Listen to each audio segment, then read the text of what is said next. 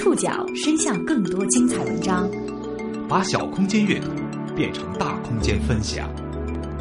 报刊选读，报刊选，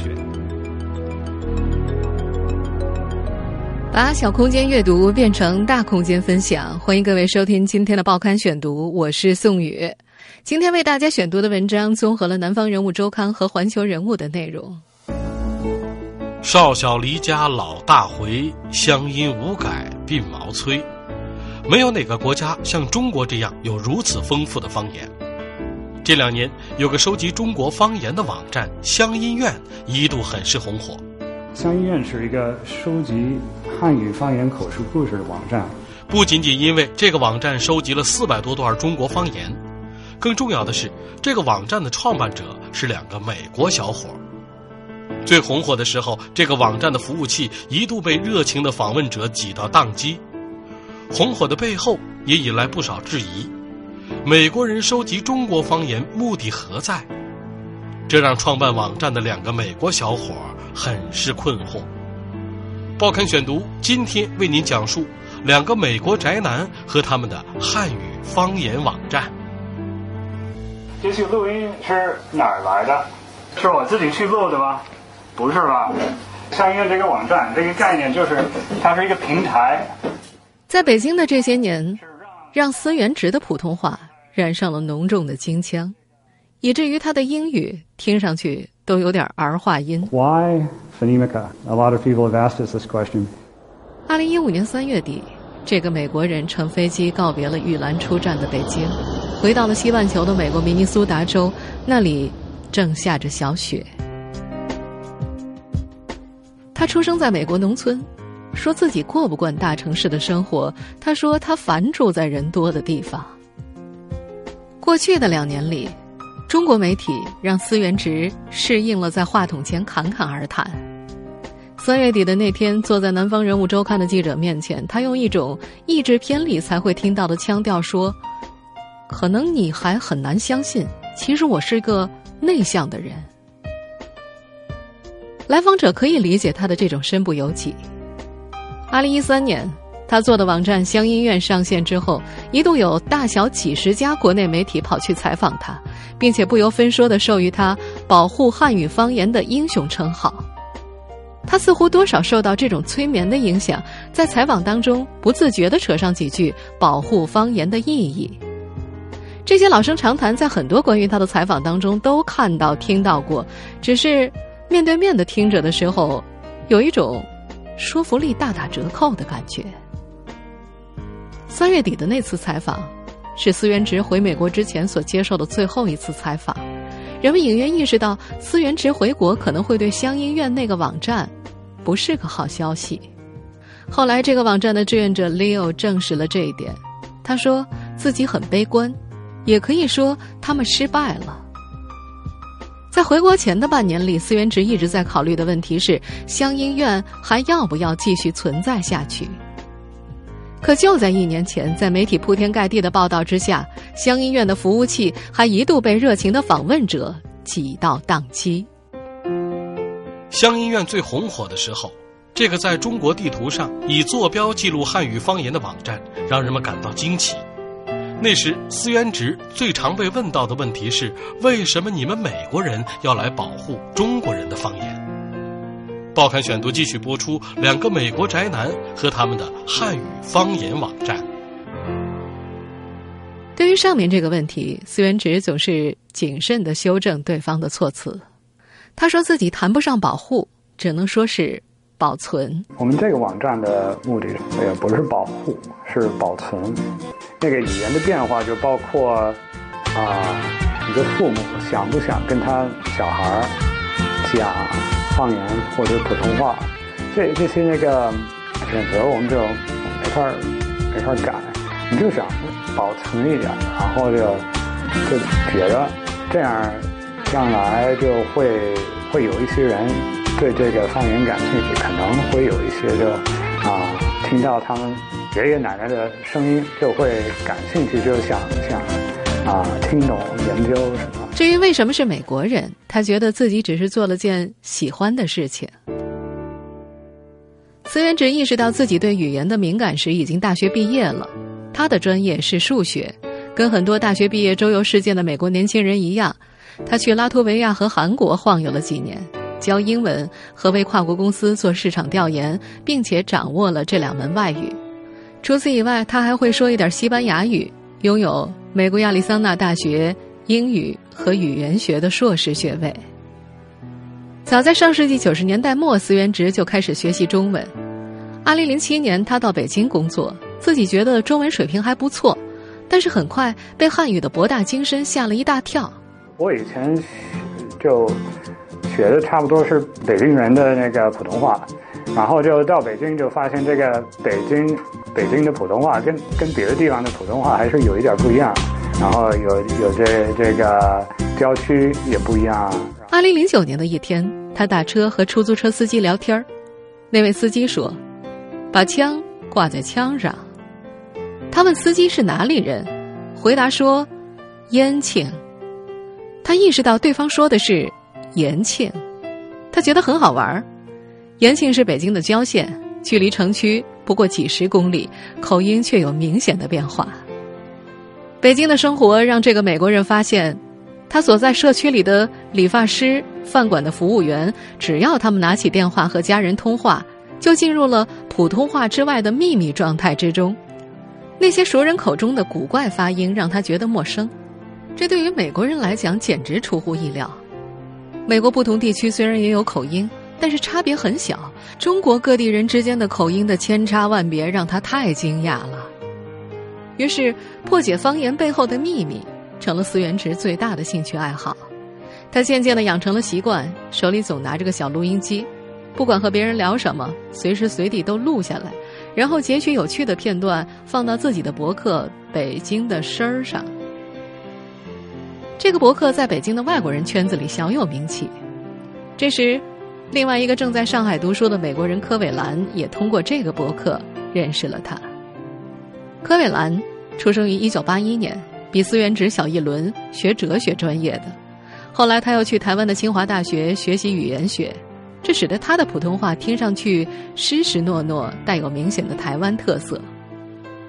那时他旅居上海、南京、常州一带。原本这个美国小伙子对自己的中文很自信，却发现完全听不懂当地人的话。他后来说，对他来讲，方言是一道独特的风景，不关心方言，根本就没有办法深入当地人的生活。二零零九年，两个美国人第一次在南京见了一面。柯伟兰曾经说过，他跟自己的这位同胞在个性上几乎没有什么共同点，但是因为两个人都喜欢语言，所以他们成了非常好的朋友。见面之后，柯伟兰就建议思源直可以搞个全国的声儿。回到北京之后，思源直跟自己的中文教师 Leo 说起了这个全国的声儿的项目。Leo 贡献了乡音院的名字，这个名字来源于贺知章的诗句：“少小离家老大回。”乡音无改，鬓毛衰。从二零零九年开始，这个网站就进入紧锣密鼓的筹备阶段。两个从来没有学过网页制作的美国人，利用自己的业余时间学起了技术。一个方言网站到底该怎么做？他们参考了很多成功案例。报刊选读继续播出：两个美国宅男和他们的汉语方言网站。我是乡音院的思源直 Steve Hansen。我们现在听到的是二零一三年十月二十号，思源直受邀在上海当代艺术博物馆的演讲。这场演讲听起来有那么些奇怪。一个美国人在台上拿着话筒，向台下的一群中国人介绍汉语方言。演讲开场用的是中文，演讲部分用的是英文。接下来我就用我自己的方言美式英语来讲，好吧？在演讲当中，思源直自问自答：“Why Phonemica? A lot of people have asked us this question. 为什么要做乡音院？我们要呈现汉语之美和博大的声音地图。The beauty and enormity of Chinese.” 他放出了一段录于上世纪七十年代的录音，一个老妇人讲述了她的房子遭遇一场大火，那是思源直的曾祖母。I was born in Oshkosh, Wisconsin, November 8, 1882. 老人家出生于一八八二年。司元直认为这段录音跟参观他们长大的地方一样神圣。回顾这段演讲，人们不难发现，司元直并不擅长鼓动，麦克风放大了他声音里的干涩和颤抖，但是他精心准备的这段录音倒是个很好的品牌广告，它可以激发用户对于保存老人讲故事录音的热情。要知道。这个方言网站最初的设定并不是这么温情，它更像是一个语言学研究者的设想。在美国有一个口音档案馆网站，很多人讲同一段材料，比较彼此语音之间的差异。一开始，思源直和柯伟兰想拷贝这个想法，但是他们发现这种模式不适合中国方言，因为汉语方言除了语音差别之外，在用词语法上都有差异。柯伟兰就说。比如啊，上海人不说左拐右拐，他们讲大拐小拐；台湾人的 taxi 不叫出租车，叫计程车。于是他们参考了另外一个美国网站 Story Corps 思源直将它翻译为“老百姓的故事”，让普通人讲述自己的家长里短，比如你的父母是怎么认识的。如今打开乡医院的网站，一进去就能看到一张。摁着彩色图钉的方言地图，方言地图也就是在一张地图上标出各地的方言。在中国地图上摁图钉的形式是这两个美国小伙儿的原创。那些花花绿绿的不同颜色的图钉代表着各地的乡音。点击这些图钉，人们能够听到各式各样的方言故事。可以听到一位三十七岁的苏州女士用太湖方言讲述爷爷奶奶的爱情故事。也能够听到一位北京的退休内科大夫用北京话讲述上世纪六十年代下放甘肃农村的经历。点击咱们南京，也有网友上传，比如这一段。大家好，我给大家用南京话讲一段我小时候的故事。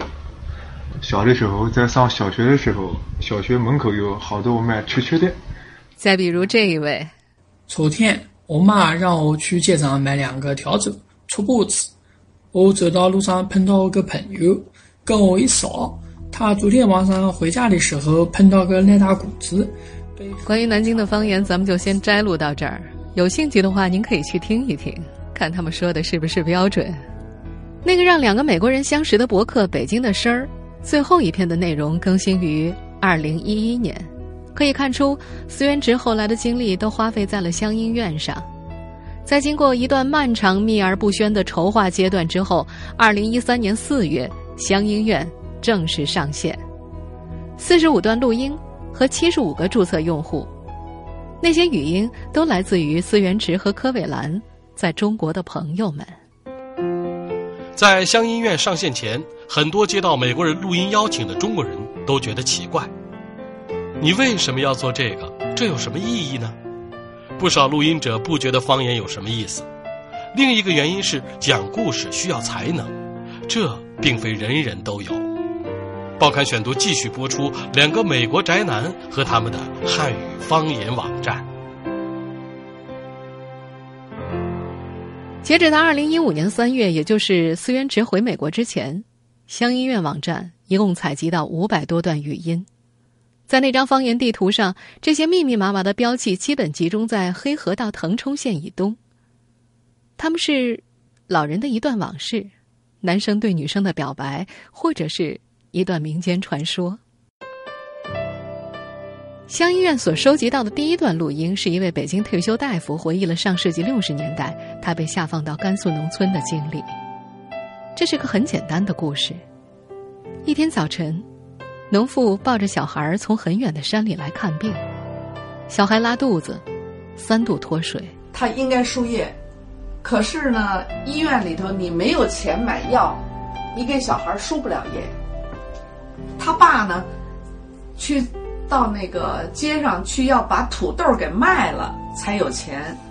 医生就用糖、盐和苏打粉按照比例配成水，让农妇给小孩喂下去。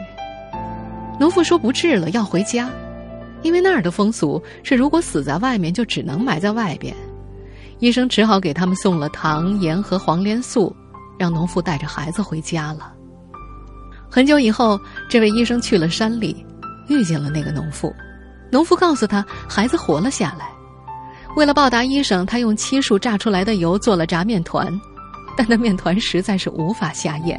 哇，吃这个油吧，特别辣嗓子，腌的慌，辣的那种味儿，你根本咽不了。啊，后来，农夫又给他做了面片儿，面片儿下面还握着四五个鸡蛋。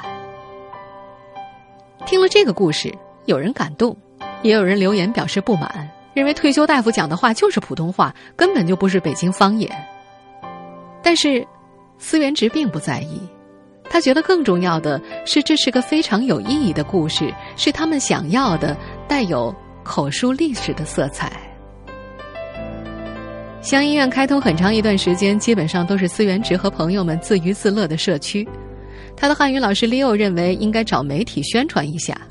他从网上搜到了一些爆料电话，打过去说两个外国人办了个搜集方言的网站，你们有没有兴趣？对方说记下来了，之后。便没了音讯。二零一三年六月，《华尔街日报》报道乡医院和两位创始人，那篇报道被翻译成了中文，在网络上传开了。司元直和柯伟兰一下子就变得炙手可热。李友说：“有时候一听好几个采访，好像大家突然发现了这个事情似的。”司元直把联系过他的媒体都做了记录，包括一些因为时间排不开而拒绝的。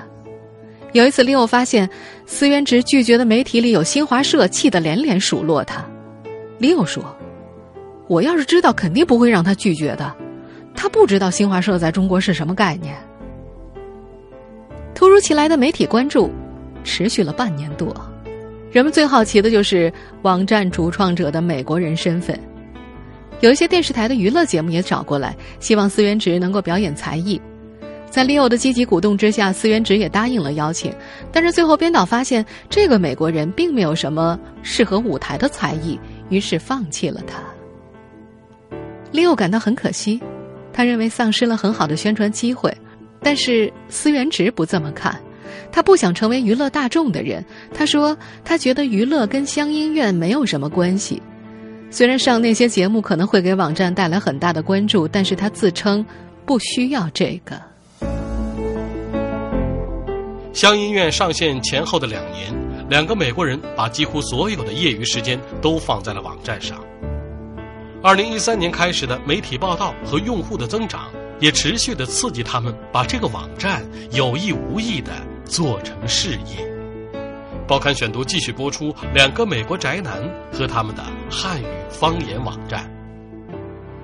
北京大学光华管理学院的官网上有十二位业界导师，司源直。一度位列其中。回美国前，他在光华兼职授课两年六个月。不过，在中国，这个身份并不比乡音院创始人更加响亮。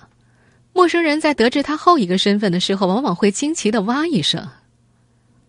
生活中的司元直是个标准的宅男，他喜欢健身、爬山，没事儿就待在家里。李友说，感觉他就是很 nice 的暖男。可是要跟他相处久了，会觉得他几乎是无聊乏味的。不过，就算你当着他的面这样评价他，他也不生气。他就是那种过日子的人。柯伟兰则有着相反的性格类型，他评价自己是 A 型人格，具有进取心、侵略性、自信心、成就感，并且容易紧张。有段时间，柯伟兰每周要花费六十个小时用于网站的改进。要知道，他是个从零自学网页制作，并且还在校读研的学生，而这个时候，司元直就会对他说：“嘿，冷静，这个不是那么严重的。”在网站上线的前后两年里，两人几乎把所有的业余时间都放在了网站上，媒体的报道和用户的增长都持续的刺激他们。李友认为，司源直至少有意无意的把这当成事业了。你想啊。那么多媒体报道，他本身也不是媒体一直关注的名人，突然大家一下子都关注你，我想他多少受了某种暗示吧。对于这个网站，司源直曾经定下一个目标，嗯，他是我的宝贝，我期待他慢慢长大，期待再过十年，乡医院地图上每个村有一个故事。目标虽然远大，但作为一个在中国最知名商学院授课的美国老师，资源值似乎对把自己的网站做成商业项目缺乏兴趣。他在外地旅行的时候，也很少和人谈起乡音院，他也没有打算将乡音院作为自己的正式工作，或者组建一支团队去管理和推广网站。这个美国宅男说，他希望这是一个爱好，而不是一份工作。乡音院只在美国发起一次公开募捐，筹得了几千美元，买了电脑和一些录音设备。他们在中国也找过一些门户网站和名人谈过合作，但是通通无功而返。网站没有做大，是不是因为这两个美国宅男性格当中的内向呢？柯伟兰不愿意承认这一点。而乡医院的志愿者 Leo 则表示，他们两个美国人已经在能够做到的范围之内尽了全力。在他讲述两个美国人的努力时，用了很多个“差一点儿”，比如差一点就融到了钱，差一点就上了某节目等等等等。作为团队中的中国人，他对于网站的商业化、影响力和长远发展显得更为关注一些。但是，美国人收集中国方言也引发了一部分人的质疑。有心人会联想起那部关于方言的著名战争电影《风雨者》。这些年，思源直经常碰到一种质疑：美国人收集中国方言的目的究竟是什么？报刊选读继续播出两个美国宅男和他们的汉语方言网站。在优酷网上，思源直。在上海当代艺术博物馆演讲的那段视频下方的评论区里，追问目的的声音比比皆是。有网友说：“方言可以提升军事秘密的保密程度啊！美国人建立数据库对中国来说，它是个危害。”还有人说：“这款网站的目的是什么？”有些评论说的很对啊，官方需不需要介入调查审核呢？无论哪一种语言，都是我们国家的国宝。老外收集并绘制这样的语言地图，掌握的这么全面，好吗？乡医院 Facebook 上的最后一条更新是二零一四年的十月份，最近几条状态都是网站升级以及服务器崩溃，向用户道歉的布告。在乡医院的网站上，思源值最后在线的时间是二零一四年的十一月二十七号，他已经近四个月没有登录了。二零一五年三月底。他也回到了自己的老家，美国明尼苏达。思源直的汉语老师，同时也是乡医院志愿者的 Leo 说：“哎，这个网站，反正从我个人理解就是看造化吧。反正这个网站只要域名在，之前上传发布的内容大家都还可以看，想听还可以听。但现在思源直一回去，记者再想采访他就很难了。所以我个人觉得不会特别乐观。”在澳洲留学的柯伟兰也承认，这个网站接下来可能会比较艰难。他表示，唯一的问题就是思源直在美国发展，不喜欢中国了。不过，在网络连线的时候，他又笑了笑。当然，我不觉得他会这样。我觉得我们两个人已经花了这么长时间在亚洲和中国，我们一定会回来的。他说，最开始他们俩计划这个网站存在的时间是二十年。不过，思源直已经公开表示厌倦了吵闹、拥挤和充满雾霾的北京。回国前的那段访谈里，前去采访的记者能够明显的感受到他的疲惫，甚至是一些挫败感。谈到是否满意这个网站发展的时候，他说：“不好说。两年前，如果有人说之后会有很大的关注，我会觉得，哇，特别满意。但现在也会有些遗憾。”如果资金时间更充裕的话，它会涨得更快。在结束访谈的当天下午，思源直去了北京的银行，注销了他的账户。他已经做好了准备，回到阴冷的美国明尼苏达的那个小城里，继续当一个没有媒体关注的中产美国佬。